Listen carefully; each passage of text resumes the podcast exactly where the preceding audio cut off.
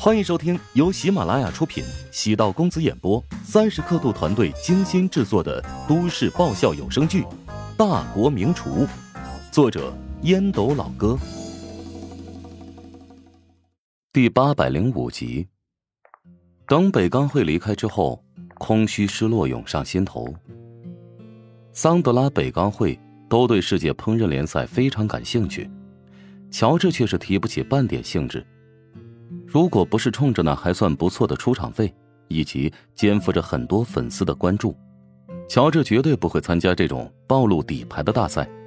他有自己的厨道。厨艺不是争斗的工具，纯粹的只想烹饪出温暖有烟火气息的菜肴，让食客能得到美食带来的欢愉。乔治打电话给梅玲，给出北钢会的要求和想法。梅玲有些兴奋。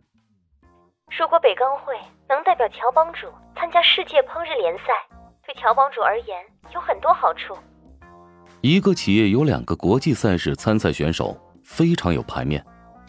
乔治笑道：“行，你赶紧问问吧，以北钢会的实力，应该符合条件。”梅林挂断电话，便去咨询。十分钟之后，告诉乔治结果：以北钢会的资历，完全可以申报。预计两周之内会有准确消息。不查不知道，北钢会在国际烹饪界名气比你要响亮的多啊！他在四年前就代表岛国烹饪界陆续参加一些交流活动。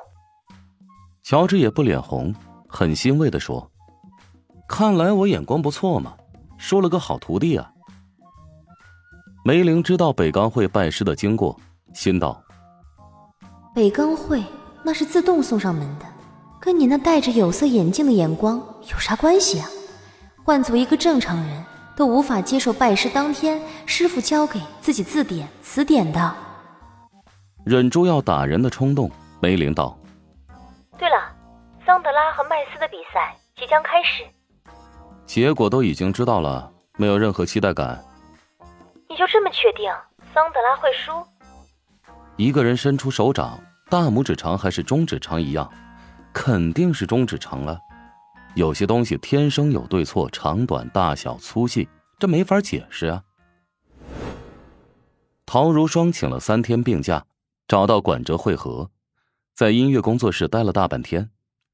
管哲知道陶如霜心情不好，建议一起去喝酒，顺便将七强喊上。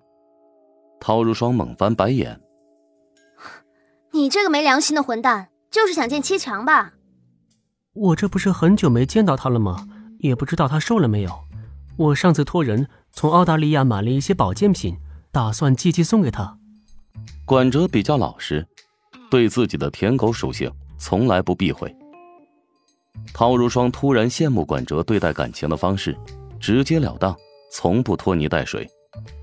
虽然吃相丑了一点儿，但习惯了之后就无所谓了。你如果能约到我姐夫，我就帮你约七强。你怎么不自己约呀？你是公司的大老板，召集合伙人名正言顺。管哲脑子比较单纯，信了陶如霜的鬼话。陶如霜之所以不约乔治，是怕被他拒绝。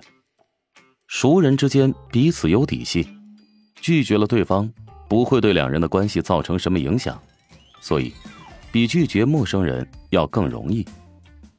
陶如霜鲜少这么不自信，主要姐夫是个不折不扣的直男。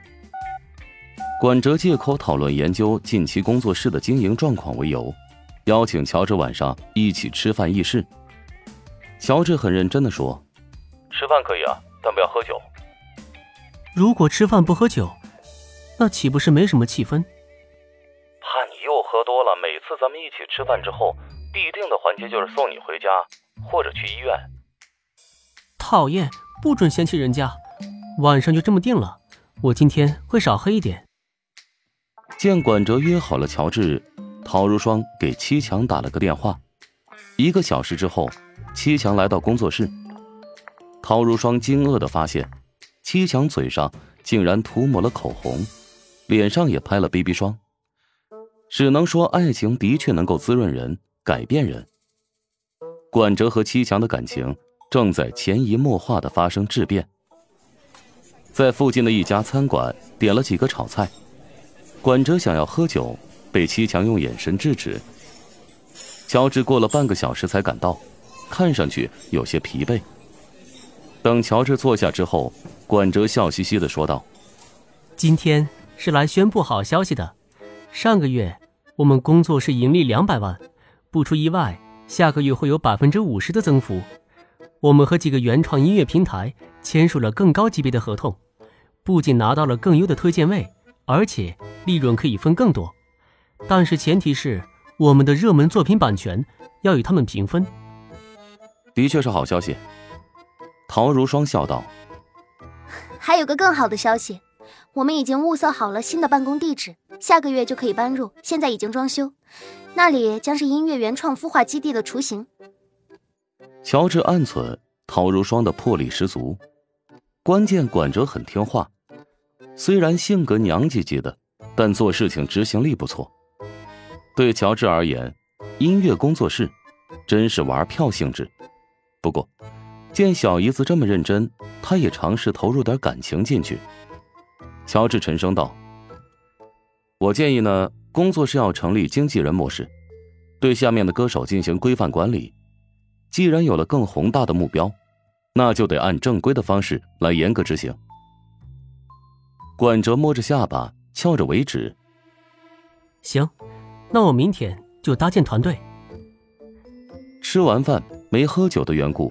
很早就收场，管哲提议道：“时间还早，要不我们去唱歌吧？”“好啊，我很久没去 KTV 了。”“我喊几个歌手来助助兴，你们也参考一下，是否有潜力？”乔治想要拒绝，但知道小姨子的心情不好，也就没有扫兴。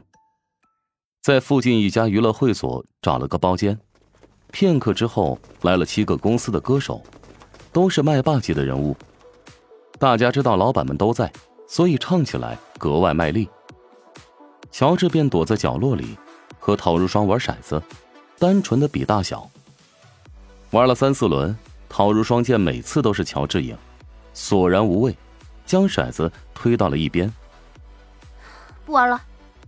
乔治看了一下时间，咱们还是回家吧，把空间让给年轻人。管哲也是蠢。喊了这么多人过来，陶如霜生气的嘀咕着，与管哲辞别，两人来到楼下，沿着街道走了一段路，陶如霜突然站住，低着头，看不清他的表情。我问你一件事，如果那天坐在天台上的是我，不是我姐，你还会那么义无反顾吗？啊？世界上哪有那么多如果呀？不行。必须回答。不会。陶如霜突然鼻子一酸，泪水流了下来。其实她早就猜到结果，却还是忍不住想问：“哎，你哭什么呀？你啥时候变得这么脆弱了？”本集播讲完毕，感谢您的收听。如果喜欢本书，请订阅并关注主播。喜马拉雅铁三角将为你带来更多精彩内容。